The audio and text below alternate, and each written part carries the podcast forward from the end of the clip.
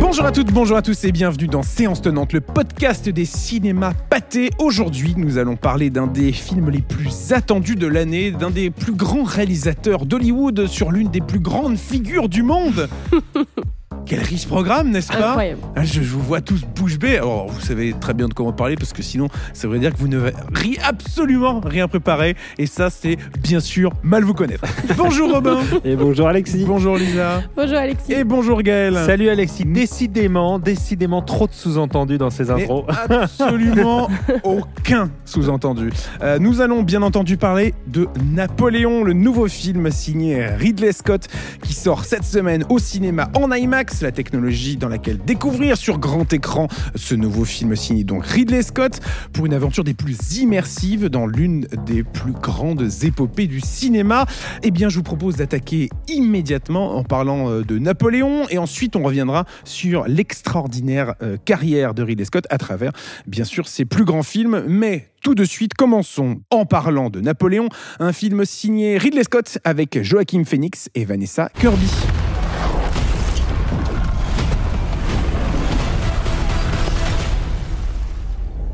Je ne suis pas fait comme les autres hommes. Mais ceux au pouvoir ne me voient que comme un guerrier, ne pouvant prétendre à aucune charge.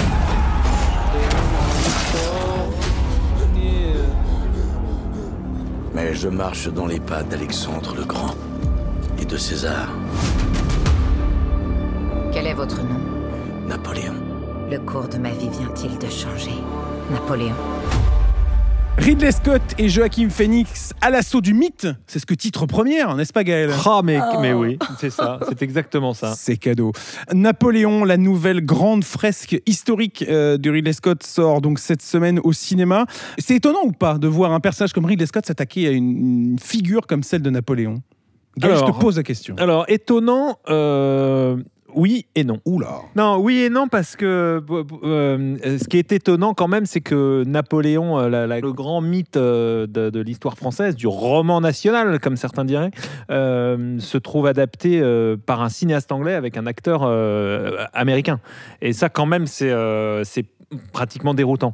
Euh, étonnant. Euh, Moins, enfin moins étonnant par contre euh, que ce soit Ridley Scott qui s'en empare, puisque d'abord on sait qu'il aime euh, l'art de la guerre, comme dirait Sun Tse, euh, mais euh, surtout qu'il a une passion non seulement pour l'histoire, mais pour l'histoire napoléonienne, puisque l'un de ses premiers films, enfin son, Son premier, premier film, hein. oui, tout à fait, c'était Les Duellistes, qui racontait l'histoire de, de deux soldats, une espèce de, de, de traque entre deux soldats napoléoniens.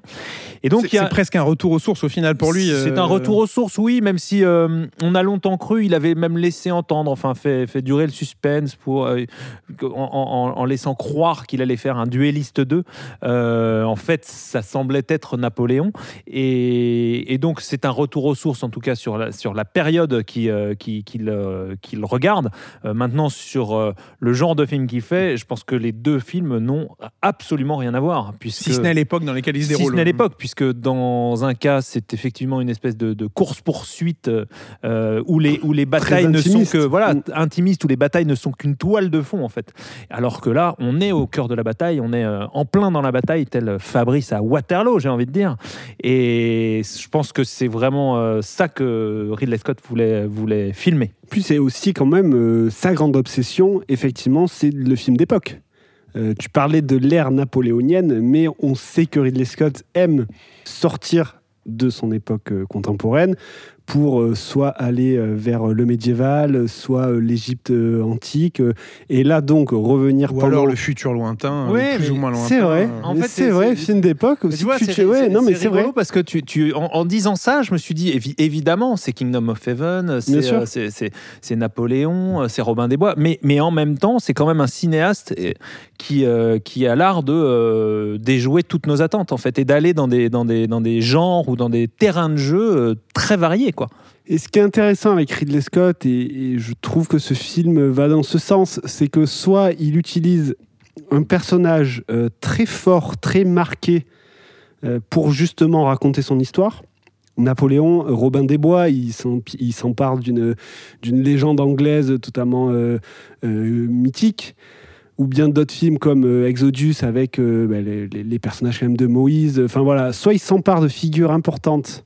pour parler de son histoire, ou au contraire, il va aller chercher, comme on disait avec les duellistes, l'intime, le personnage anonyme à qui il va arriver des grandes choses. Et ça, c'est quelque chose que je trouve intéressant avec Napoléon. Voilà, c'est ce que j'allais dire. Ce qui est intéressant dans, dans Napoléon, c'est que euh, c'est il- est précisément à la jonction de ces deux. Exactement, c'est que Napoléon est les deux. genres-là. en fait. Et C'est un, c'est un grand film intimiste. C'est quand même l'histoire de- de- d'amour entre Joaquin Phoenix et, euh, et, et Joséphine de Beauharnais, mais c'est aussi Alors, Alors, entre Alors. Napoléon et Joséphine- de Beauharnais. ou bien Joaquin Ou Phoenix bien Joaquin et Phoenix Vanessa et Vanessa Kirby. C'est vrai, c'est vrai. Je vois ce que vous voulez Sinon, dire. on tu, a tous, euh, tu- fais un mélange des genres quand même. Tu rentres dans l'écran et tu. C'est- La, la diégétine Ouais, pas ouais, c'est respectée. l'histoire d'amour. Ce qu'il raconte dans, dans- dans Napoléon, c'est l'histoire d'amour entre euh, Napoléon et euh, Joséphine de Beauharnais, mais c'est aussi toutes les batailles, parce que c'est visible, enfin c'est en partie ce qu'il a, ce qu'il a poussé à faire ce film, c'est-à-dire toutes les batailles conduites par, euh, par ce Et on va largement en parler. Euh, ce Napoléon, c'est donc euh, sur un scénario de David Scarpa. C'est pas la première fois que euh, ce scénariste travaille avec Ridley Scott, puisqu'ils avaient déjà fait ensemble pardon, Tout l'argent du monde, sorti en 2017. Et c'est lui d'ailleurs qui va faire le scénario de Gladiator 2. Euh, donc c'est signe visiblement d'une collaboration plutôt fructueuse. Et ça devrait être lui qui s'occuperait, encore une fois, du conditionnel, parce qu'on ne sait pas où en est ce projet, mais du fameux Cléopâtre de Denis Villeneuve. Vaste projet, mais c'est vrai qu'après euh, Gladiator, euh, faire euh, Cléopâtre, on, reste dans un univers quand même assez, grandiose. L'histoire de, ce Napoléon signé Ridley Scott, c'est une, approche, on l'a dit, donc sur le volet euh, guerrier, euh, le volet stratégique Et euh, du personnage et romantique.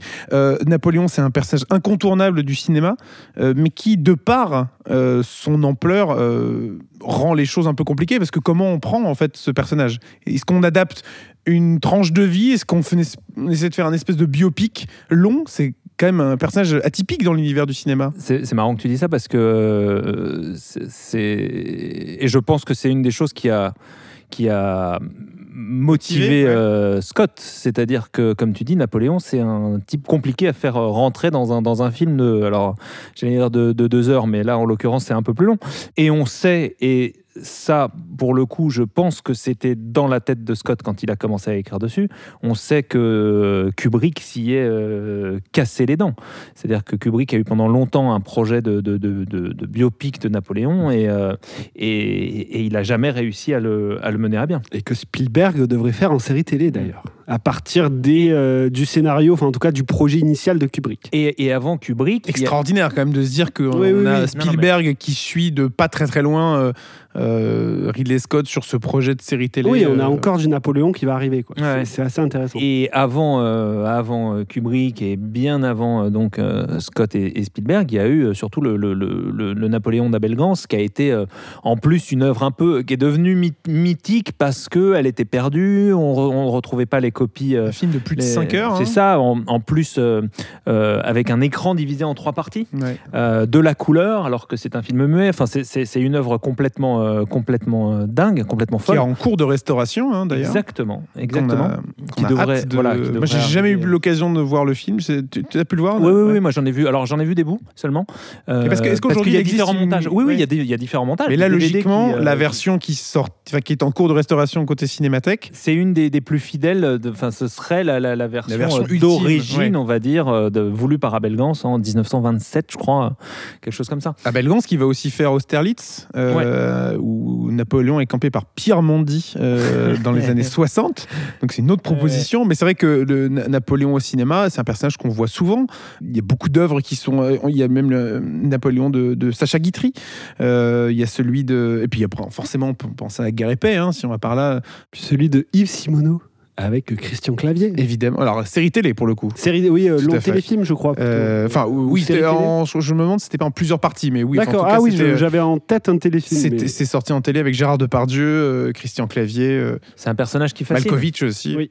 C'est un personnage qui est, fascinant et qui fascine. C'est-à-dire qu'avec ce mélange de, violence, d'intelligence du combat, c'est aussi une période euh, qui est, qui, est, propice à tous les fantasmes idéologiques, politiques. Donc euh, voilà, c'est, et puis c'est un mythe, c'est l'un des derniers mythes, comme avec De Gaulle, c'est, l'un des derniers mythes de, français. Cette fascination-là, je pense qu'on a pour Napoléon, ou du moins son intérêt là, ça dépend aussi du point de vue que chaque artiste met dessus, c'est-à-dire que comment tu vas choisir de le représenter. Ridley Scott, il, avait deux points de vue finalement. Il avait effectivement cette vision du guerrier, du stratège, qui sait euh, effectivement comment placer ses soldats et comment mener la guerre, et en même temps, euh, ce personnage euh, ridicule. Ridicule dans la chambre, ridicule dans l'intimité, peu sûr de lui finalement. Et moi j'ai beaucoup aimé cette, cette, cette, ambivalence-là en fait du personnage-là. Et je trouve que Joachim Phoenix apporte quelque chose de très surprenant dans l'interprétation, justement dans ces scènes d'intimité et dans ces scènes où au final tu, tu le vois peu sûr de lui. Tu le trouves... Euh, je le trouve gauche. non mais tu le trouves ridicule parce que je trouve que c'est un mot euh, très fort.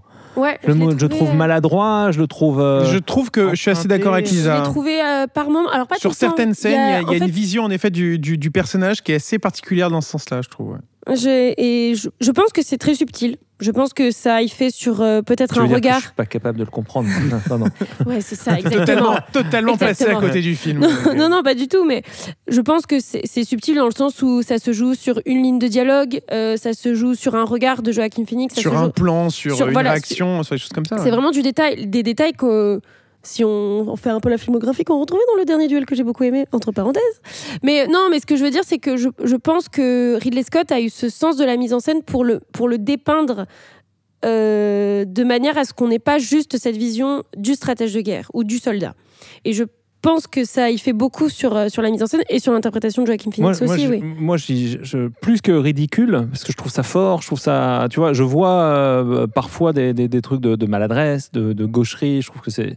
Je, je, vois parfois euh, un enfant tu vois, insatisfait et, et, impatient, le, le sacre, tu vois, la scène du sacre, pour moi, euh, c'est ça, quoi. C'est un enfant qui veut briller et qui, euh, qui prend la couronne qu'on lui a, tu vois, que, que, que, ses parents n'ont pas voulu lui donner tout de suite.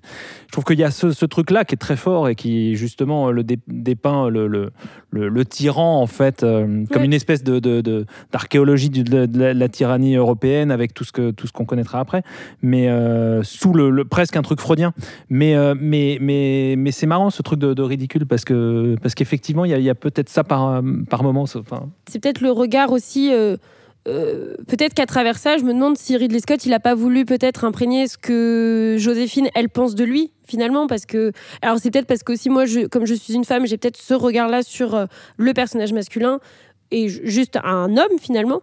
Euh, mais peut-être, je me suis peut-être dit, est-ce que effectivement, ça serait pas, euh, enfin, Ridley Scott ne nous, montrerait pas la manière dont Joséphine le voit, et finalement, elle, quand tu connais un peu plus leur relation et que le film va un peu plus loin dans leur relation, euh, parfois, parfois elle le dédaigne, parfois elle le, elle sent qu'elle peut avoir, elle peut avoir du pouvoir sur lui finalement. Mais après, c'est aussi toute, la, toute la, difficulté du film de, de, de, trouver le, un point de vue en fait. Parce que quand on a un film qui dure 2h30 et qui veut raconter l'entièreté de la vie euh, d'un personnage, une figure comme celle de Napoléon, bah, peut-être que c'est une façon de, de, caractériser ton personnage assez rapidement et de se dire bah voilà, moi j'ai envie qu'il soit comme ça, au moins je vais mettre ces scènes-là et ça sera clair pour tout le monde que j'ai pas le temps de montrer plus. Mais c'est pour ça qu'il y a une fameuse version longue qui devrait euh, sortir, une version de 4h30, si je ne dis pas de bêtises, euh, qui devrait sortir sur, euh, sur Apple TV+, parce que Apple donc produit ce film, et c'est Sony qui s'occupe de la distribution.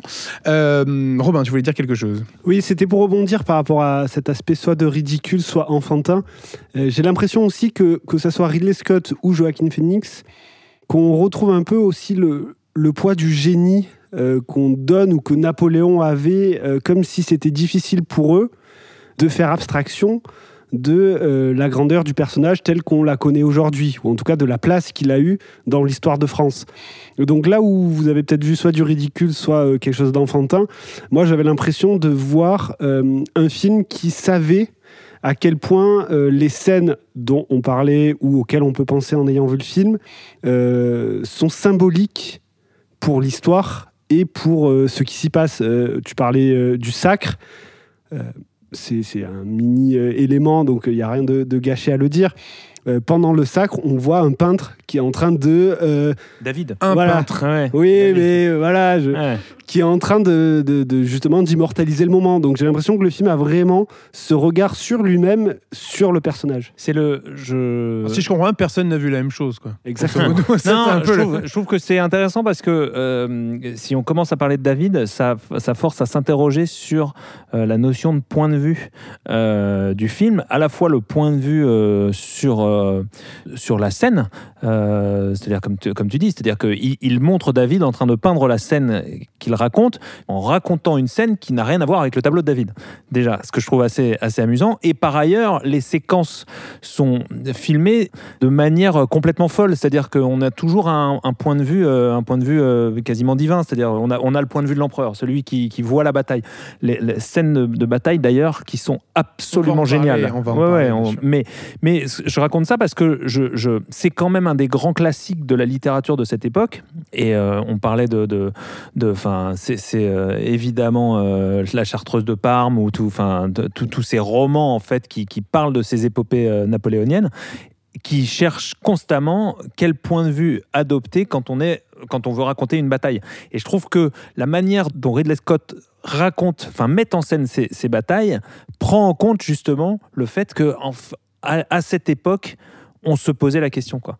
Et c'est comme le truc du peintre dont, tu parlais tout à l'heure, c'est-à-dire qu'il y a, il y a constamment dans le film une réflexion sur euh, la manière dont je vais raconter cette vie euh, mythologique, qui est euh, d'ailleurs assez impressionnante cette manière de théoriser. Et euh, qui fait que c'est pas totalement un biopic historique. Enfin, ça, je, je pense certains. On voit déjà un discours de certains historiens où euh, forcément le film prend des libertés. Il y a forcément Et une question Et de point de vue. exactement. Et c'est Il y ça. a Et- forcément. c'est ça. Il se dit on, get a life. Alors il dit Get a Life ou il dit encore mieux euh, quand on vient lui dire, quand on lui parlait de, de- de Kingdom of Mm. Heaven. Ah mais à Jérusalem, euh, ça se passait euh, pas comme ça. T'as des historiens qui venaient lui dire ça. Et il disait, euh, excuse-moi, euh, t'y étais?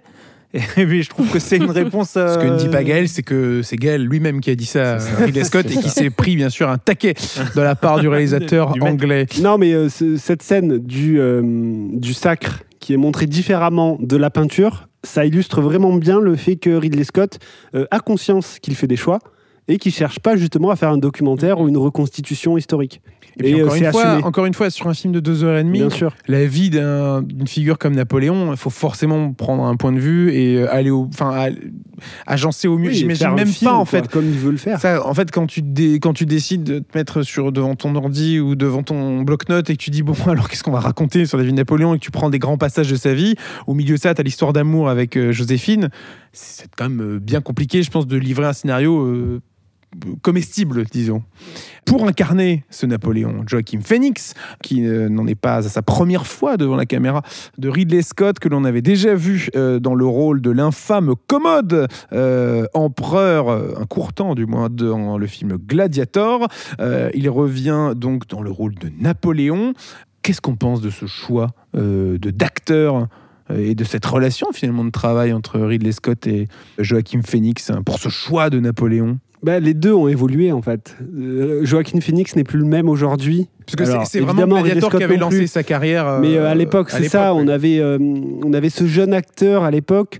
C'était le, le personnage le voulait, mais qui était presque hésitant dans sa façon de jouer et euh, même dans son intensité qu'il avait déjà. Mais je trouve qu'on avait beaucoup d'innocence à l'époque dans son jeu. Alors qu'aujourd'hui, on a un Joaquin Phoenix qui est totalement euh, certain de ses capacités, euh, qui connaît euh, la force de son jeu et elle est euh, euh, remarquable. Et euh, il apporte à Napoléon quelque chose qu'il aurait peut-être pas pu apporter il y a 20 ans. Mais c'est intéressant euh, d'ailleurs de faire la comparaison entre les deux personnages parce qu'on parlait du côté un peu enfantin euh, que pouvait avoir la- cette version de Napoléon sur le l'aspect euh, pressé par le temps, euh, de tout vouloir pour lui le plus vite possible. Et je me Glouton. sers, euh, Ouais. c'est ça vraiment euh, carnivore, enfin omnivore justement. Il veut tout, tout, tout euh, le plus vite possible.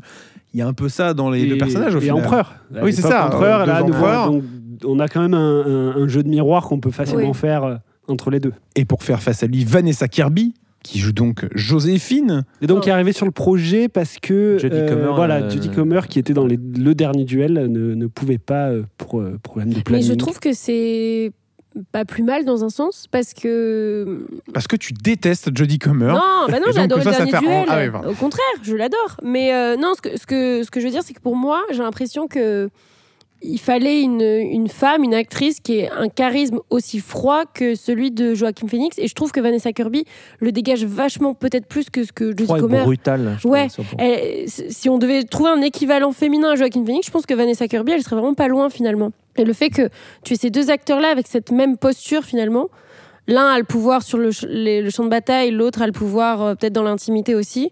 Il y a ce jeu de regard, il y a cette puissance bestiale même des deux, qui sont finalement tous les deux des stratèges à différents niveaux et pour différentes raisons. Je trouve que ça match vraiment bien. Au casting, on retrouve aussi le français Tahar Rahim. D'ailleurs, c'est le seul, je crois, hein, français. Ah non, alors le seul dans la version cinéma, puisque je crois qu'il y a Ludivine Sagné, euh, qui est crédité au générique du film, mais que l'on ne voit pas dans cette version euh, au cinéma. Donc on imagine qu'elle doit tenir un rôle, j'allais dire important, mais en même temps, si elle n'est pas dans le film, un rôle plus ou moins important euh, dans la version longue que devrait nous proposer, comme je le disais tout à l'heure, Ridley Scott dans un avenir plus ou moins long, car on le sait, Ridley Scott est un, j'allais dire un amoureux, ou alors un malchanceux justement, par rapport aux, versions longues de ses films, ou aux différentes versions tout court d'ailleurs. Euh, Gaël, je te vois faire une moue. Ouais, je suis pas sûr qu'il soit malchanceux. Je pense Non, que malchanceux calculé, justement. hein, il a hein, l'opportunité de. Oui, bien Ouais, sûr. ouais. Parce que je vais c'est que le fait est qu'il y a une version cinéma, il y a une version director's Ouais. cut, une final cut, euh, et, euh, et Napoléon euh, ne devrait pas euh, échapper à la règle avec donc cette version euh, plus longue qui sortira dans un avenir en effet plus ou moins proche. Ridley Scott qui nous propose donc Napoléon, un film visuellement extraordinaire parce qu'on on, on est revenu sur, euh, sur l'intime avec euh, Vanessa Kirby sans trop, euh, et puis surtout sur la question du point de vue, mais sans trop vraiment revenir sur euh, les batailles, ce qui, euh, on va dire, fait aussi, comment dire, la part belle presque hein, à, à ce projet-là. C'est un passionné de bataille rangée, ce Ridley Scott. Il adore. On, on a l'impression, il y a peut-être un truc très enfantin Alors, de sortir ses jouets et de, de les Mais- placer des deux côtés de la table et. Vraie question que je me pose. euh, Mais pose, mais pose là. Est-ce qu'il l'adore ou est-ce que euh, le public croit qu'il adore et du coup il est obligé de les faire? C'est un peu un truc Alors, que je, je me pense- demande. Non mais bien sûr qu'il adore ça, mais euh, bon, j'ai on l'impression que ce depuis, veut à ce stade. il a quand même euh, une réputation justement aujourd'hui de spécialiste ou en tout cas de, de, de fin connaisseur des batailles rangées et de la façon de les mettre en scène au cinéma. Et euh, on le retrouvait peut-être moins au début dans ses films. Et je trouve ça intéressant parce de voir que les que, films faisaient peut-être pas non plus. bien sûr, euh, le même budget. Ou, Puis même, c'était pas ça. forcément le- la, la même thématique, mais quand tu t'attaques Bien à, à- à des films comme Gladiator ou euh, Kingdom of Heaven ou même Exodus et encore aujourd'hui euh, Napoléon, quand tu t'attaques à Napoléon, forcément, s'il n'y a pas de bataille rangée que tu Non, vas montrer une sûr. bataille, Mais euh, j'ai l'impression qu'il euh, va pleinement dans ce qu'on attend de lui par rapport à ça et euh, qu'il régale totalement avec sa façon de faire, avec la caméra qu'il fait bouger absolument partout pour suivre soit les chevaux, soit les mouvements de troupes, soit le regard de Joaquin Phoenix en Napoléon qui est un peu à l'écart. et puis aussi montrer le- la, la surprise de, de l'ennemi qui va tomber La potentiellement dans euh, un piège. tactique de Parce que voilà, Le, la place et l'importance euh, du terrain. Enfin, on a plein d'éléments qui géographie viennent, des euh, lieux. c'est ça, a- qui viennent a- agrémenter joue, ces ouais. batailles et c'est très il y intéressant. en a plusieurs dans ce Napoléon euh, que vous avez découvert au cinéma. Gaël. Moi, j'ai une théorie euh, un peu nulle, mais euh, que j'ai quand même envie de partager. Oh, pour on en est. Oh, ouais, c'est ça. hein. D'abord, je pense que euh, le- je pense qu'il voit son plateau comme un champ de bataille. Il l'a dit plusieurs fois, et donc c'est amusant d'imaginer que quand il filme une, une bataille et quand il filme un stratège en train de mener une guerre, en réalité, ce qu'il filme, c'est un réalisateur sur, ce- sur son plateau. Donc ça, c'est- voilà, je vous avais prévenu, hein, c'est un peu nul. hein. Non, non, écoute, Et, euh, pour l'instant, on est euh, plutôt en vrai Pas mal, ouais, pour l'instant. Et euh, par ailleurs, et donc ça c'est le deuxième versant de ma théorie, encore plus nul, c'est que je, je, c'est un passionné d'histoire. Et l'histoire anglaise, l'historiographie anglaise est quand même une historiographie qui a longtemps été spécialiste justement de l'art militaire et des tactiques euh, de, guerrières. Et je pense que euh, ça a été dans sa formation en fait, et que ça, a, vraiment, euh, ça a vraiment compté à, la fois lui par intérêt parce qu'il aime, il aime le passé, les choses du passé, mais aussi, je, pense progressivement en tant que nourriture pour, pour son, son art créatif. Quoi. Et je pense que c'est les deux choses qui font que ça a très vite été une de ses spécialités. Et on parle des batailles euh, rangées, on parle des grandes scènes de combat, mais globalement dans le film, en effet, comme tu, on, en parlait tout à l'heure, Robin, il y a une violence qui est très présente et qui est visuellement euh, Mais qui est même saisissante, euh, Surtout dans des scènes dans lesquelles on s'y attend pas forcément. Sur les batailles, je voulais juste euh, préciser que euh, ce qui m'a vraiment très impressionné également, c'était cet, cet art de- du, du dispositif et des images chocs. Moi, ça me rappelait euh, Yvan le Terrible, euh, le- notamment les, les- la glace, toute sa stratégie de glace euh, en Russie euh, sur, sur la glace. Ça, c'est complètement fou le nombre. Enfin, La bataille a l'im- d'Austerlitz La bataille- est Ouais. C'est la meilleure- extraordinaire. On, on- euh, on a, on a l'impression de retrouver la, la- la- la folie des blockbusters russes des années euh, 50-60, même euh, des années 30, mais Avec mais des il- milliers de figurants. avec euh, exactement quoi. Il y, a- y y un truc fou où tout, tout est vrai, tout a l'air vrai. C'est, c'est- moi, c'est en fait, ça m'a fait penser. euh, il y en a un autre qui est, qui est pas anglais, euh, mais qui est français, et qui est un spécialiste de ça, c'est Jean-Jacques Hano. Jean-Jacques Hano, toutes les Sur séquences de bataille, euh, Stalingrad ou même euh, le dernier loup, quand on regarde le dernier loup, il y a des, il y a des, des passages complètement dingues. Il y, a, il y a une manière de filmer euh, la nature, euh, les animaux, euh, les gens qui se battent qui est euh, complètement folle. Et avec toujours ce regard de, effectivement, de, de- de- en tant que spectateur, toujours pouvoir comprendre ce qui est en train de se passer, les différentes forces en présence. et voilà. Et puis c'est un film qui euh, accessoirement n'hésite pas à montrer cette violence euh, des combats de manière très crue. Oui, et dès l'introduction d'ailleurs. Ouais. Dès l'introduction, on est euh, pris dans la violence de l'époque. Et ça, c'est important. Et ça, Mm. ça n'est pas que la violence de, de, de- de la guerre. Non, non, c'est la violence, de la société. C'est la violence du monde de dans la laquelle terreur, on trouve. de la Exactement. Parce que révolution, le, film s'ouvre vraiment sur euh, la décapitation de Marie-Antoinette euh, et qui va vraiment, euh, dans le film du moins, être le, le point de départ euh, du voyage euh, que va être la grande vie de Napoléon euh, jusqu'à la fin du film. Et dès cette première scène-là, il y a une violence sang- enfin, sanguine, quoi, sanguinaire, euh, qui, euh, qui, qui est présente à l'écran et qu'on retrouvera un peu partout dans le film, et pas uniquement euh, dans les scènes euh, de bataille, comme on le disait tout à l'heure. Mais même les scènes de, de- de sexe entre, euh, entre Napoléon et, et Joséphine sont filmées comme des assauts. hein. Euh, Je veux dire, vraiment, il n'y a pas de, Ouais. il y a- il y a pas de tendresse. Ouais. Et c'est un rapport physique et, euh, qui est de l'ordre de la purge même euh, pour euh, Napoléon et qui en fait est pas si éloigné que ça de, de- de son, son tempérament guerrier. Quoi. Et on ne va pas en dire plus sur ce Napoléon de Ridley Scott qu'il faut absolument aller découvrir cette semaine en IMAX sur très grand écran dans les cinémas pâtés. Et donc, nous vous l'avions promis, il trépigne d'impatience de parler de, des films, de la filmographie de Ridley Scott depuis tout à l'heure. On va revenir désormais sur euh, la carrière, la vie de cinéma de Sir Ridley Scott à travers un petit voyage musical euh, mêlé de blind test. Donc vraiment, cet épisode vraiment euh, va faire la part belle à Robin car on Mais non, connaît ses facilités. Arrête, arrête, tu non. viens là pour ça. On connaît ses facilités en termes de blind test. C'est vrai qu'il n'y en avait pas eu depuis quelques temps. Mais là, c'est pas vraiment un blind test. C'est juste que je vais lancer la musique d'un film. euh, et puis, on va, on va essayer de, de- de se replonger Mais avant, on euh, dans tout ça. Oui, idéalement, faut deviner. Alors après, si on ne devine pas au bout de trois minutes, euh, voilà. Donc, je vous propose de commencer tout de suite avec un premier extrait musical. Le bon gros géant. Euh, ben non, car ce n'est pas un film de, Ah, de Ridley non. Scott. Mission impossible. Alors, ça fait énormément penser à Mission Impossible. Ça, je te l'accorde. Ah, c'est les duelistes Exactement. Bien sûr. La musique des duellistes, nous sommes en 1977 et Ridley Scott réalise son premier long métrage. Euh, bel effort, bel exercice pour une euh, première réalisation, Oui, oui, n'est-ce bah pas oui, oui, oui. C'est un, c'est, il faut C'est un euh, chef-d'œuvre. Juste euh, rappeler, oui, c'est un chef-d'œuvre. Tout simplement. Ni plus, ni moins. Euh, non, il faut quand même rappeler juste que Ridley Scott vient de la pub, en fait, que c'est, d'abord un, un- ce qu'on lui a longtemps reproché, d'ailleurs, un clipper. un- Et tu parlais de Jean-Jacques Hano tout à l'heure, comme Jean-Jacques Hano, Comme d'ailleurs, Jean-Jacques Hano, ont fait ouais, des, ouais, ouais. des dizaines, voire des centaines de publicités Exactement. dans les années 70. Et, et donc il vient de là et, euh, et, et il prend presque par, euh, par euh, envie de, de contrarier tout le monde, par esprit de contradiction, il, il prend un sujet historique avec une espèce de, de, de film donc, qui raconte, comme on le disait tout à l'heure, la- la course-poursuite à travers les années de deux, euh, de deux, euh, de deux soldats euh, napoléoniens euh, qui se doivent des duels.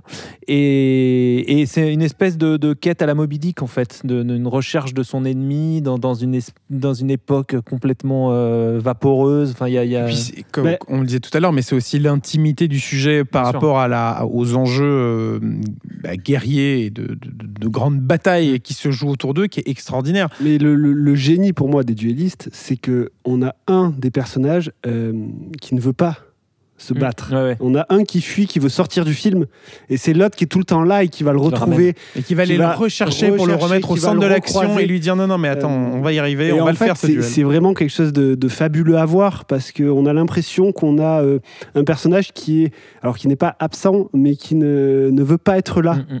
Et ça, euh, j'aime beaucoup la proposition euh, des duellistes euh, dans Avec la ce duo de Harvey Kettel et Kess Extraordinaire. Caradine. Non, mais vraiment, c'est un chef-d'œuvre. Euh, N'hésitez pas à découvrir les duellistes qui euh, Avec ce n'a pas plan de vieilli. fin surtout. C'est ça. plan de Puis fin. les- Il y a des, il y en a- les des batailles, tableaux, alors enfin, on parlait truc, des euh, batailles rangées, mais là on peut parler des deux duels. On a un duel à l'épée entre les deux qui est fantastique, c'est euh, c'est incroyable. Pour un premier film, c'est Oui, tout ce qu'on tout ce qu'on souhaite. À- Ces quatre premiers films, quatre chefs-d'œuvre. Ça a le mérite d'être Je clair. sais que vous n'êtes pas d'accord. Non, non, écoutez, il n'y a aucun problème. Écoutez, on passe tout de suite au deuxième film. Alors, bien sûr, devinez, ensuite on parle euh, du projet en question. Thelma et Louise. Thelma et Louise. Exactement, bravo Lisa.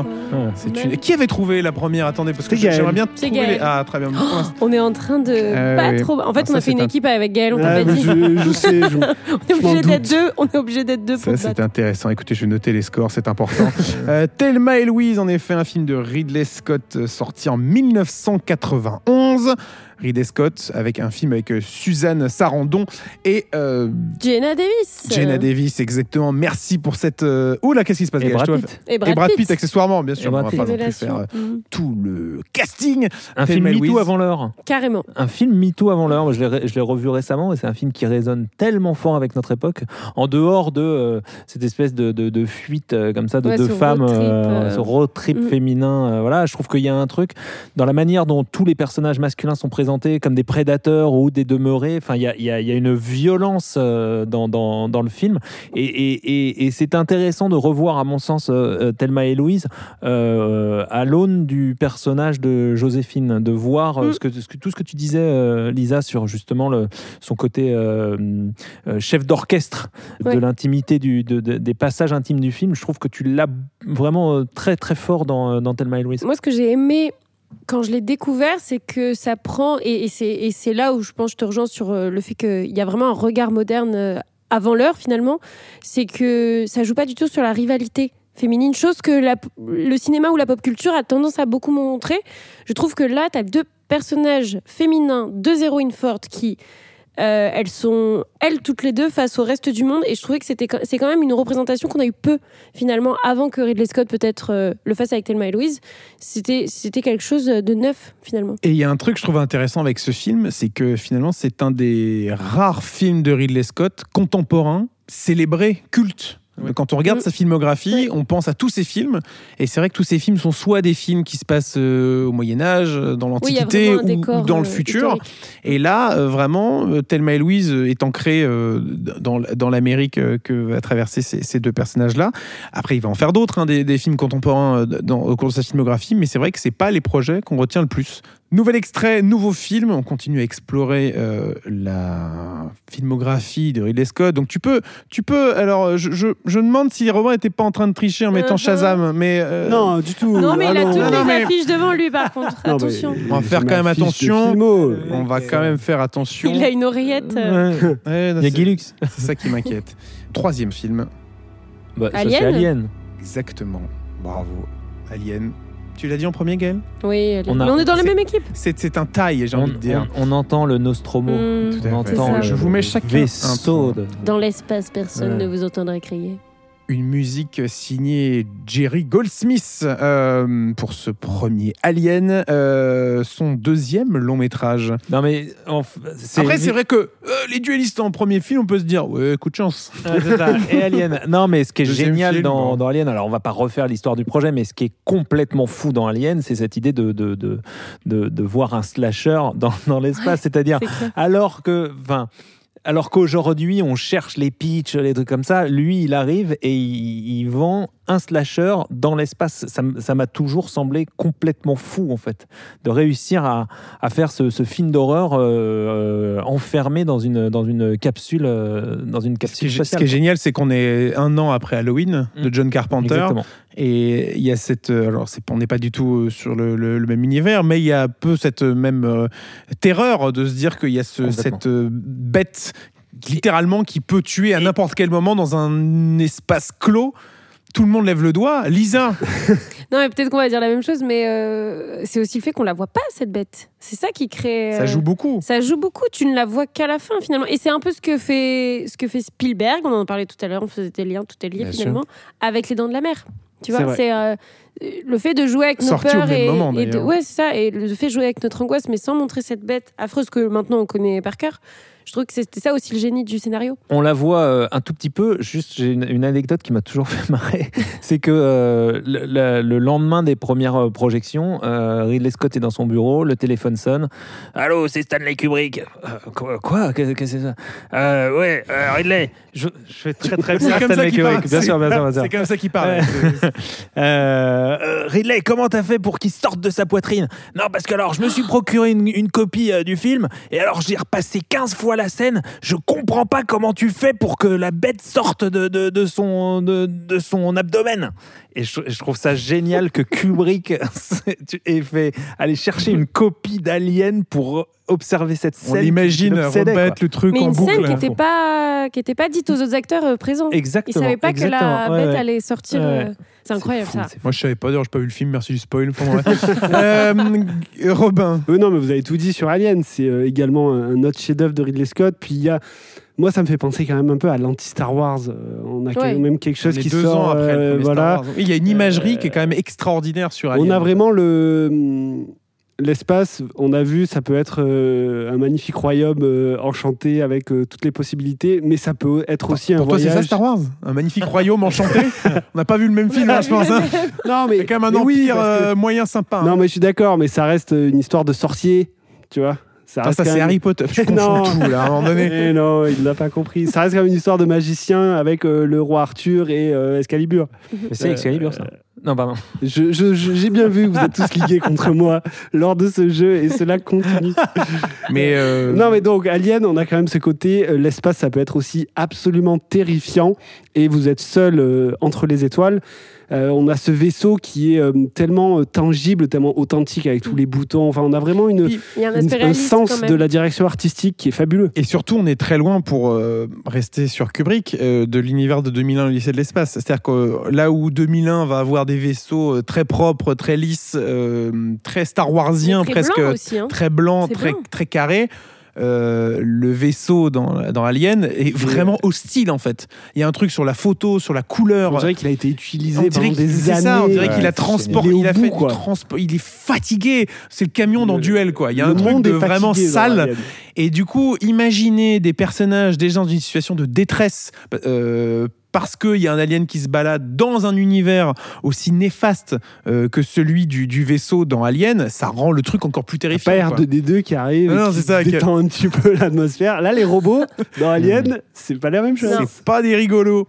Mais, euh, et c'est ça, je trouve, qui, qui fait aussi, euh, c'est une des grandes forces du film, c'est tout l'univers graphique, sans parler du moment où il se pose sur la planète, euh, et qu'on va découvrir cette espèce d'immense pièce qui ressemble à une cathédrale, avec au milieu ce personnage mystérieux, parce qu'en en fait, on sait rien hein, quand on est dans le premier Alien, juste, on est vraiment du même point de vue que les personnages, on se pose, il y a cet œuf, et puis euh, le, le film euh, Je commence. trouve quoi. qu'il fait appel un peu à des peurs primaires, quoi, de, d'une- de, de cette idée qu'une civilisation a été là avant. Et on ne sait pas euh, ce qu'il en est, ce qu'il en reste On avant de le depuis- on découvrir. sait pas depuis quand, on sait pas quels ont été les incidents. Est-ce qu'il y a un lien a- quelconque un- entre les humains Il y a un Enfin, il y a un petit truc quelque de- chose de Lovecraftien, je trouve. On, on parlait de, de- de son passé de, de, de pubard et de, et de, et de clipper. Euh, ce qui est intéressant aussi, c'est que c'est quelqu'un qui est branché sur toutes les, les- les cultures alternatives euh, de l'époque, et notamment sur tout ce qui est design, et, sur, et notamment sur tout ce qui est musique.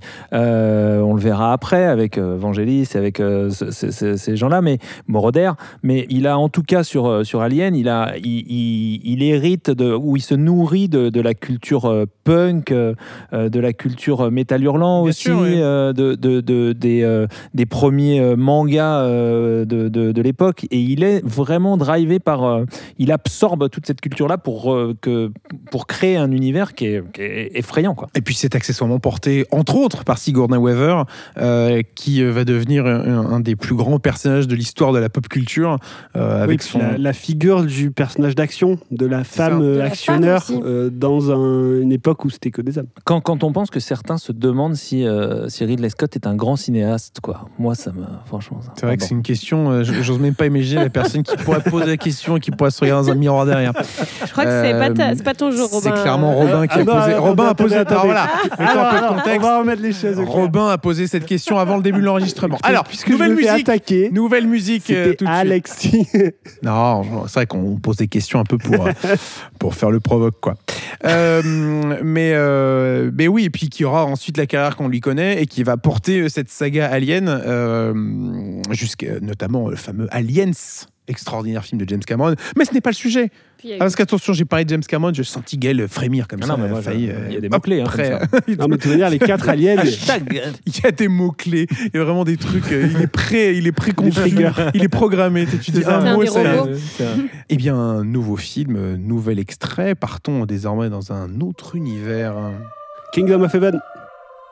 Bon, c'est son film préféré en Eh même temps. oui. Pas mal, pas Je mal. ne savais pas que nous avions le Orlando Bloom français autour de la table. Kingdom Non, mais- of Heaven, bien sûr, sur une magnifique bande originale de Harry Gregson Williams, Euh, un film de 2005.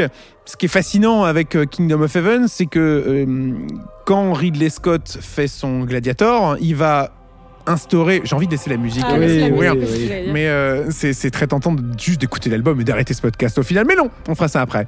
mais voilà, quand il fait son Gladiator en 2000, il va, euh, on en avait déjà parlé, mais il va ouvrir une nouvelle vague euh, du péplum. Il va y avoir euh, Troie, il va y avoir Alexandre, des films comme ça. Et il revient lui-même dans une réinterprétation de son propre mythe avec Kingdom of Heaven, un grand film sur les croisades, porté donc notamment par Orlando Bloom et Eva Green.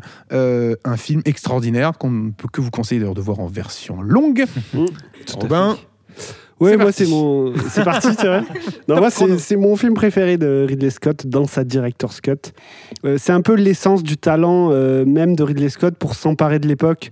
Et euh, là, tu parlais du côté péplum, mais il y a vraiment ce, cette idée de s'emparer de l'époque médiévale. Euh, Bien sûr. on est vraiment au cœur avec les chevaliers. En plus, avec tout le, le- le décorum de la croisade autour, qui Ah rajoute évidemment euh, quelque chose de fou.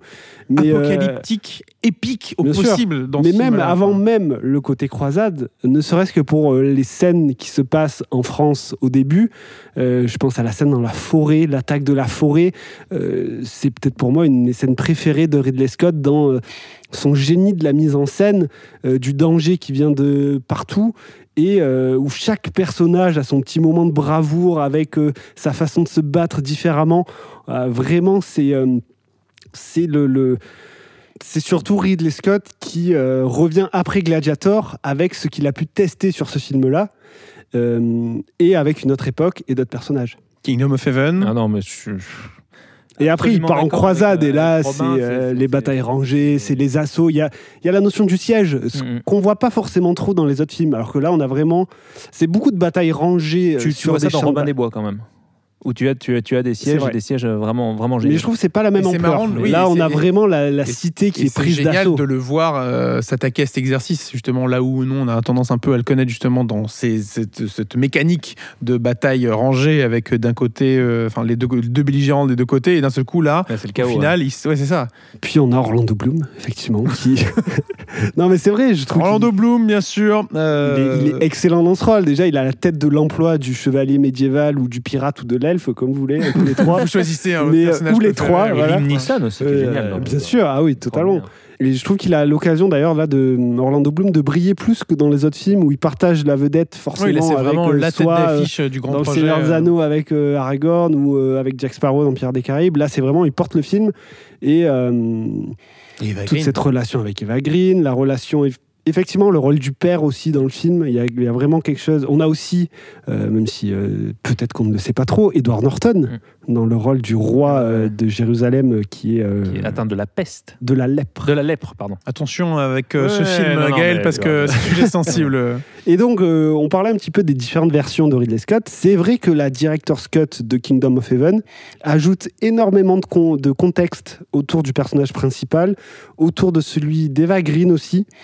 Et euh, dans la version cinéma, quand on a parfois quelques éléments qui peuvent paraître confus ou voire trop facile. Je trouve que la version longue euh, permet d'éclaircir énormément de choses et de comprendre pourquoi le personnage est finalement euh, destiné à euh, subir l'assaut et à être en mesure d'y répondre. Ridley Scott ayant une très longue carrière, je me permets de passer immédiatement à un Bien autre film de sa filmographie.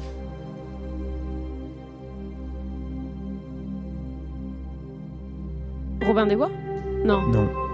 Blade Runner Blade Runner. Nous sommes euh, en 2015. Film. Exodus Cartel. Cartel Non. Prometheus Non. Non. Nous sommes sur un film dans l'espace. Ah, Mars, Ah, seul sur bah, Mars. seul sur Ah, Exactement. The Martian. Seul sur Mars. Également sur une bande originale de Harry Gregson Williams, comme euh, le film précédent. Alors moi, je l'aime pas trop, The Martian, seul mais sur écoute, Mars. C'est fou ça. Voilà. non, Bah, mais c'est fou ça. finalement, on a dit que les films qu'on aimait. Bon, c'est fou. Et- Dis-nous en plus. Non, mais si quelqu'un l'aime, allez-y Non, mais moi, moi, moi, j'aime bien. Non, mais il y a un truc très intéressant ce- sur Mars, euh, au-delà du fait que ce soit un carton euh, planétaire au moment de sa sortie. Euh, ah bah non, mais c'est que c'est un carton planétaire, c'est ça que je voulais dire. Du coup, ce- ma phrase est très mal formulée. Gaël, je t'en prie. Non, non, mais moi j'aime euh, j'aime euh, ce qu'il fait de ce personnage qui va devoir se débrouiller, euh, enfermé dans son dans, dans, dans, un- sa petite ouais. tente. Il y a un Il y a un côté, survival. Il y a un côté très ludique ouais, à, a- le suivre justement dans ces. C'est malin, c'est un ses film. péripéties. c'est- C'est un film malin, c'est un film rigolo qui est, euh, qui a, qui a toujours euh, qui est toujours aussi euh, à l'image du personnage, plein de ressources en fait. Je et trouve, qui est super euh, bien porté par Matt Damon. Ouais, qui est super. C'est-à-dire que vraiment le, le fait de le voir se faire abandonner parce que voilà il y a une, une espèce de tempête, une catastrophe qui se passe sur Mars au tout début du film et, Et ils partent sans lui. Et ils partent sans lui, voilà un peu en maman j'ai raté l'avion mais avec des dimensions euh, interplanétaires et on va suivre Matt Damon qui va devoir se débrouiller euh, euh, dans sa base martienne et c'est ça qui est très euh, jouissif en fait de le voir euh, euh, galérer, se dire bon comment je vais faire pour tenir tant de temps jusqu'à l'arrivée des secours si tant est qu'il y en ait. Euh, parce qu'au début, ils ne savent même pas qu'il est en vie. hein. Euh, Ils pensent qu'il a été abandonné parce que voilà, mort dans la catastrophe.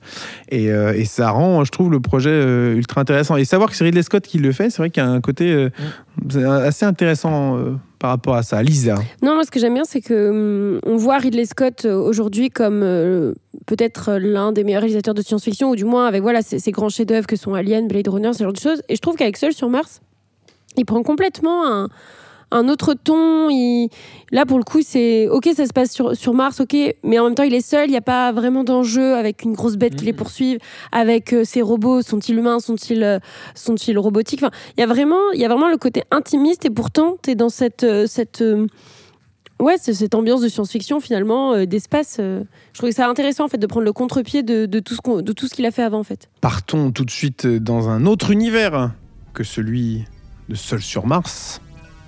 Partons Ça, c'est Blade Runner, ça. exactement, Blade Runner.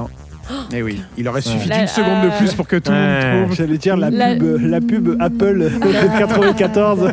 La, la musique elle est tellement bien. Ouais. Blade Runner sur une musique de Vangelis, bien entendu, un film de 1982, son troisième film. Bravo. Tout Incroyable. simplement, on a envie de laisser euh, courir cette musique euh, et, de l'écouter. Blade Runner euh, que j'ai eu l'occasion de revoir euh, il y a quelques jours, dans sa final cut, parce que voilà, on parlait de différentes versions de Ridley Scott, et c'est vrai que Blade Runner ne fait pas exception à la règle. Un film extraordinaire, non pas par son histoire.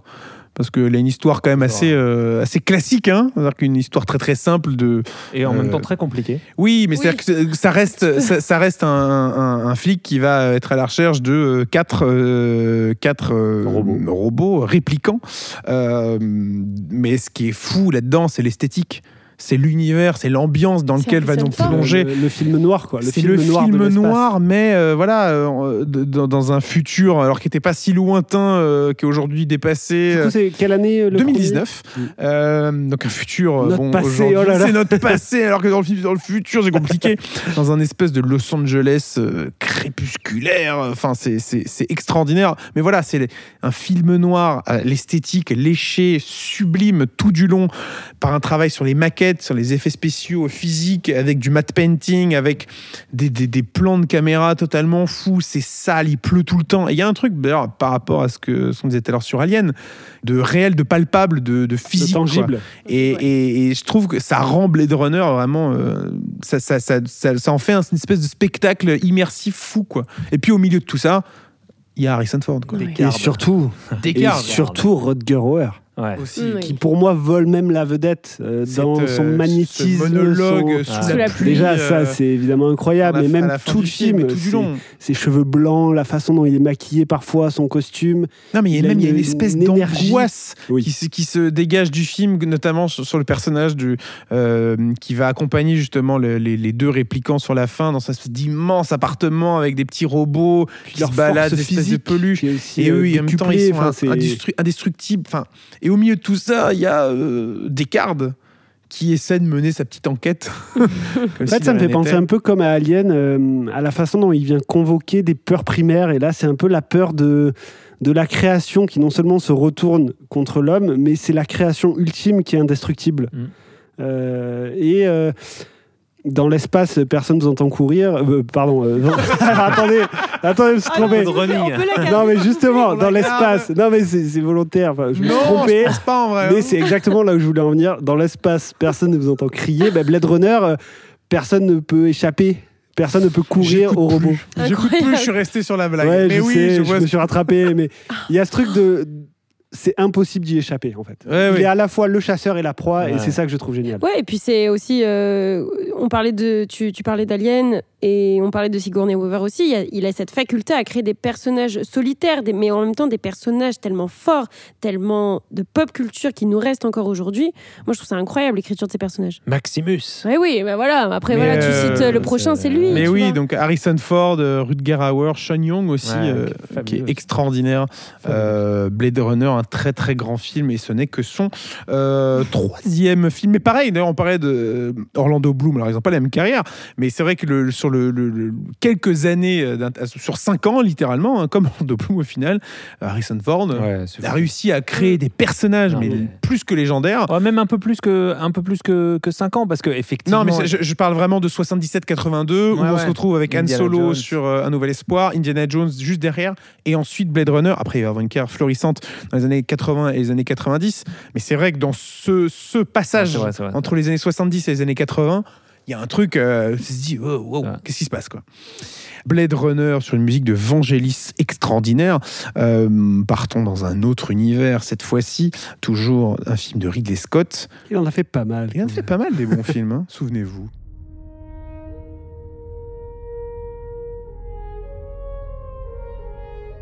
La chute du faucon noir. Alors, non. Je vois ce que tu veux dire. Ouais, Musique un peu militaire. euh, un peu à la Michael Bay, euh, un petit ouais. peu. Ce truc. G.I. euh, Jane alors. Mensonge d'État. Non, mais ah, c'était super réponse. Ah, les, euh, Je vais vous Attends. donner la réponse. Non non non non non. Attends. Attends, attends. Pensez au côté un petit peu euh, angoissant que vous êtes en train d'entendre. Hannibal. Non. Mince. C'est facile quand on a les affiches devant soi. Non, mais avoir sa liste, c'est une Je chose. rigole, je rigole. Je vois que deux semaines d'absence et vous êtes tous contre moi. Cartel non. Non, Ah non non non mais ça en plus ça c'est quoi ça? Écoutez, je vais vous donner la réponse. tout la- On- tout l'argent du monde. Mais... Et non, là vous avez cité l'entièreté de sa Ouais, filmographie. Ouais, voilà, après. on- C'était Prometheus. Ah Prometheus, est une musique mal, hein. de Mark Straintelfeld. C'est Euh, parce que c'est pas du tout ouais, alien. en fait, on n'aurait pas dit alien du justement, tout. ouais. C'est- c'est- C'est pour ça que j'ai choisi cette musique un petit peu difficile au démarrage, je vous l'accorde, mais c'est vrai que bon bref. Prometheus, euh, non, si j'ai noté ce film dans les justement dans les dans les mentions euh, à aborder pour parler de Ridley Scott, c'est parce qu'il réinvente son propre mythe au final. Euh, il fait Alien en 1979, Prometheus sort en 2012. C'est un choix euh, assez euh, audacieux, j'ai envie de dire, de, de se relancer soi-même là-dedans. Il aurait pu dire Bah- Bon, ma franchise, elle existe, euh, allez-y, faites-en une suite. Sauf que lui, C'est surtout qu'il Il se relance lui-même sa propre franchise, mais après euh, Cameron, Fincher et Jeunet. Et ça, c'est quand même intéressant parce qu'on a eu trois réalisateurs euh, avec une forte personnalité, chacun avec chacun un apport sur la saga qui était remarqué et qui était très différent de Ridley Scott. Euh, je trouve les quatre premiers films Alien sont euh, tous euh, aussi bons peut-être, Mm. mais différents quand même. Ouais, je, je- je- c'est une, c'est hot take, c'est celle de la semaine visiblement. Moi, je te Gaël, tu es d'accord Non, je suis pas. Ah, non, tu es seul contre tous. Non, Seul sur Mars. de cet épisode. Je pense que tu as Non, le 1 je- et le 2 euh, qui trônent vraiment, qui sont indéboulonnables. Et même si j'aime bien le 3, euh, même Fincher reconnaît que de toute façon, euh, c'est- c'est c'est- c'est pas son film. Enfin, et même Jeunet reconnaît parfois que. Ouais, mais je trouve euh, quand même qu'il y a à chaque fois il y a une proposition. quoi. Ah non, Une mais ça, proposition ça, c'est clair, d'auteurs qui viennent Ça, dessus. Euh, c'est pas une franchise qui est tombée un peu dans le dans la folie d'Hollywood de faire des suites. On non, peut penser raison, euh. Les Dents de la Mer n'a pas eu la même Mmh. trajectoire qu'Alien quoi. Psychose. Et euh, bien sûr. Et euh, donc La le voir revenir à franchise Prometheus, Psychose. non, mais je sais bien. Attends. euh, voilà, c'est très non, mais ce qui, est, ce qui est fou avec Prometheus, c'est qu'il va aussi réaliser sa suite, Alien Covenant. Et, et petite question sur Prometheus, Bah, est-ce que à l'époque quand c'est sorti, euh, on réalisait que c'était vraiment la suite d'Alien?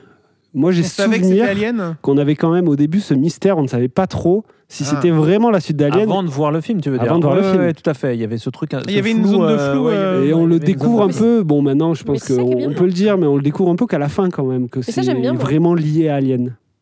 Oui, moi aussi, c'est vraiment, oui, oui, c'était quelque chose Tu sais, un peu comme Rogue One faisait le lien, enfin finalement. Bon, ça, En Rogue One, on euh, savait que c'était Star Wars. Non, merci. Ah bon Quelques indices sur l'affiche. À quel point il faisait le Ah lien oui, Tu vois ce que je veux dire?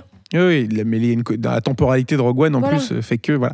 Euh, Prometheus, donc il fera ensuite Alien Covenant, Mm. euh, sa suite directe. Le prochain Alien, euh, d'ailleurs, ne sera pas réalisé par Ridley Scott. Je crois qu'il l'a vu et qu'il a eu un commentaire assez positif dessus. Ce qui est plutôt euh, sympathique de sa part. Ouais, c'est ça. Je serais, sympa. ré- je serais le réalisateur du Alien en question et je me prendrais un commentaire sympathique de Ridley Scott. Je le prendrais bien, à mon avis. Donc voilà, on verra euh, vers où nous emmènera cette saga Alien. Et puis enfin, dernier extrait de film euh, pour finir sur cette saga. Gladiator. On l'a tous. Oui, mais on l'a tous, mais c'est Lisa qui l'a dit en Oui, mais je l'ai laissé. Quoi Mais quel- Ah, mais, oh là, mais la quel goujat, mauvais joueur. La Oh Attention. là. Attention, parce que tu te transformes vraiment en le vilain de la troupe. Tu deviens un peu le bad guy. Et, et- et attention, parce que ça pourrait te coller à la peau. Euh, Gladiator. Non, il sait, ça va. Évidemment, Nous l'a laissé, euh, celle-là. Now We Are Free, euh, sur une bande originale signée Hans Zimmer Hans Zimmer, ouais. et Lisa Gerrard. euh, extraordinaire. Extraordinaire film, que voulez-vous euh, Qu'est-ce qu'on peut vous dire de plus que Gladiator Oscar de meilleur film euh, en 2000. Un film porté donc par Russell Crowe, bien entendu, et évidemment euh, Joachim Phoenix. Ce qu'on peut dire, non, par contre, ce qu'on peut dire et ce qu'on dit pas assez, c'est que Bah, c'est un. Après, on n'est pas fini sur Gladiator non plus. Mais... Non, mais tu disais Ouais, qu'est-ce qu'on peut dire Qu'est-ce Ah. qu'on peut dire Que peut-on dire? Donc moi, j'ai envie de répondre. Euh, on peut dire que c'est euh, parce qu'on ne le dit pas assez que c'est un, une espèce de variation sur un film d'Anthony Mann euh, des années 60 qui s'appelle La chute de l'Empire romain et qui est lui-même un, un vrai chef-d'œuvre du, du, du genre, du péplum. Et parce que Et- Gladiator est censé s'inspirer d'une histoire Voilà, vraie. Alors, exactement. avis, oui, oui. alors, visiblement, Commode, un petit voilà. Exactement, la, le, fin règne du de règne, Co- ouais. voilà, la fin du règne de Commode. Et Anthony Mann avait, avait, euh, avait déjà mis ça en scène et c'était, c'était vraiment un, un super film quoi, qui, qui, voilà, que Ridley Scott adapte. Et Ridley Scott euh, en fait un, un- un chef-d'œuvre de Peplum dans les années 2000. euh, un film où il y a tout. Il y a absolument Ouais. tout pour faire euh, de ce film un pur chef-d'œuvre, un pur classique du cinéma, un casting extraordinaire avec un Russell Crowe euh, formidable, c'est une scène d'ouverture dantesque euh, des, Romains contre les Germains dans cette forêt, euh, et puis après la tragédie qui va suivre, qui va emmener justement ce, euh, ce chef des armées euh, et ce proche de l'empereur romain vers euh, l'enfer au final, hein, vers euh, le destin que qu'on lui connaît, à savoir celui de gladiateur. Euh, et ensuite, il va, bah, comme on sait dans le film, euh, tout faire pour euh, essayer de, de rendre justice, bien sûr, contre l'immonde Comore. C'est un film qui a un grain visuellement. Il y a un vraiment une, une patine qui est intéressante. C'est sublime, il y a un truc sur les costumes, sur les décors, enfin, il y a- il y, a un souffle dans les, les- les- les espèces de scènes avec des milliers de figurants, on a l'impression que ça, ça va jusqu'on ne sait où, ça souffle sur une bataille rangée extraordinaire, on en a déjà pas mal parlé, Euh, mais tous les décors sont magnifiques, quoi. Et puis les Et scènes dans l'arène, Ouais. et puis cette Zimmer, musique d'Hans Zimmer est extraordinaire avec ce thème euh, Now We Are Free. Euh, voilà, c'est c'est un La des scène finale, le monologue. C'est ça, et puis il y a- c'est il y a plus tout un émouvant truc. aussi de. Moi, je trouve que c'est un des films de, de, de Ridley Scott les plus émouvants aussi. Il y, a, il y a- il y a tout un truc, déjà tout au long du film, sur la trajectoire du personnage du, du, du gladiateur de Maximus, euh, qui voilà, va perdre sa femme, son fils, et va traverser euh, littéralement le désert avant de revenir euh, pour les aventures de la fin du film. Mais il y a un truc sur l'émotion justement sur la fin, sur la notion de sacrifice, sur euh, le, le- le- nostalgie qui, Ouais, il y, a euh, quelque- il y a quelque chose de, Ouais, de mais- sublime quoi. a Dès qu'on de romanesque aussi. dès qu'on en sort, il y a un- on a envie d'en- d'y retourner et de, de redécouvrir cette, euh, cette histoire-là. Gladiator, Ridley Scott, 2000 Et Bientôt le 2024 2 et ou 2024. 25, je ne sais pas 25, on ne exactement. sait pas. mais- Mais en tout cas, euh, le prochain film de Ridley Scott euh, sera donc Gladiator 2. Euh, alors, ce qui est intéressant, c'est vrai que je n'ai pas vraiment réfléchi à ça, mais c'est la suite directe donc, de Gladiator. J'aurais pu le deviner, hein. Euh, vous me direz de par, de par le titre. Non, mais ce que je, veux dire, je, me dis potentiellement c'est une histoire d'un autre gladiateur dans, dans le même univers. Sauf que non, non, ça, on va vraiment suivre euh, le personnage de Lucius, donc le fils de Lu- Lucilla, Lu- Lucilla, Lucilla peut-être, et donc neveu de Commode, qui sera donc ici interprété. Donc c'est le petit, c'est le- l'enfant au final euh, qu'on qu'on voit dans, euh, dans Gladiator, qui sera ici interprété par Paul Mescal, avec une partie du casting d'origine de retour, mais aussi de nouveaux ajouts comme Pedro Pascal ou encore Denzel Washington. Que bon, Ça, c'est écoutez, bon, ça. ouais. Ouais. très envie de voir Ouais. ça. Mais Euh, d'ailleurs, qu'ils avaient déjà tourné ensemble. Dans Gangster, Ouais, dans Denzel la- Washington. dans- Film qu'on n'a pas cité, mais que j'adore. Et oui, mais c'est vrai que en fait, je me rends compte que j'ai cité que des films en effet qui ne sont pas contemporains, sauf Thelma et Louise. C'est pour ça que je te disais ça tout à l'heure. Sachant que maintenant, visiblement, il a un projet de film, il a un projet de faire un western. Mm. Si j'ai bien compris, Ridley Scott. Après, il est connu pour avoir Oui, oui. beaucoup de projets d'un coup, en comme, faire, euh, voilà. comme Scorsese. hein. Comme Scorsese, donc euh, c'est vrai qu'on verra si Scorsese euh, fait bien euh, The Wager, euh. The Wagger plutôt, The Wager, The ouais. Wager, euh, après son euh, Killers of the Flower Moon. Bref, euh, western serait intéressant de voir Ridley Scott euh, bah, comme, s'attaquer euh, au comme genre. Scorsese au final. Bien hein. sûr, mais- Tous ces réalisateurs légendaires de plus de 80 ans qui décident de faire un western. Spielberg d'ailleurs, Spielberg a aussi toujours parlé d'un western qu'il Mm. voulait faire. Bah, quand on voit la fin de The Fablemans, on peut se dire que son amour pour John Ford euh, peut-être lui permettra un jour de, passer le pas. Napoléon, vous l'aurez compris, ça sort cette semaine au cinéma, un film absolument à découvrir en IMAX sur le plus grand écran possible dans les cinémas pâtés. Euh, avant de se quitter, revenons sur les bonnes raisons d'aller découvrir euh, ce Napoléon, parce qu'on on est revenu sur les bonnes raisons de toute sa filmographie. Mais au final, si on devait revenir sur Napoléon, pourquoi faut-il aller découvrir euh, ce nouveau film de Ridley Scott Gaël? Bah, moi, j'ai envie de dire la scène. Alors, on a parlé d'Austerlitz tout à l'heure, mais moi, la scène du, du- du- de la prise du fort de Toulon, euh, qui est au début du film, est vraiment très, très, très spectaculaire. Lisa? Euh, une raison assez simple, c'est pour euh, Vanessa Kirby, que j'adore et que, et que j'adore dans ce film particulièrement. adores. Que j'adore, voilà, tout simplement. Robin Euh, moi, ça serait pour le. On n'en a pas parlé pour Waterloo et euh, un peu la mise en scène de l'échec. Parce qu'on connaît Waterloo. Spoil, mais bon, vas-y. Oui. Et, euh, et je trouve ça intéressant la façon dont il met en scène l'échec en sachant déjà que ça va être inéluctable. Et j'ajouterais, bah, que ce soit Toulon ou Waterloo, dans ces deux scènes, il y a un souffle, il y a, une, il y a un côté épique. Pour le, voilà, je pense vraiment euh, la bonne raison, ça serait pour l'aspect épique de son cinéma qui se caractérise particulièrement dans Napoléon parce que le personnage l'était, parce que sa vie l'était, et, euh, et- il le retranscrit à merveille dans des grandes scènes dantesques euh, avec euh, des, milliers de personnages à l'écran et des, formations militaires à n'en plus finir, et ça rend le- le tout parfaitement spectaculaire.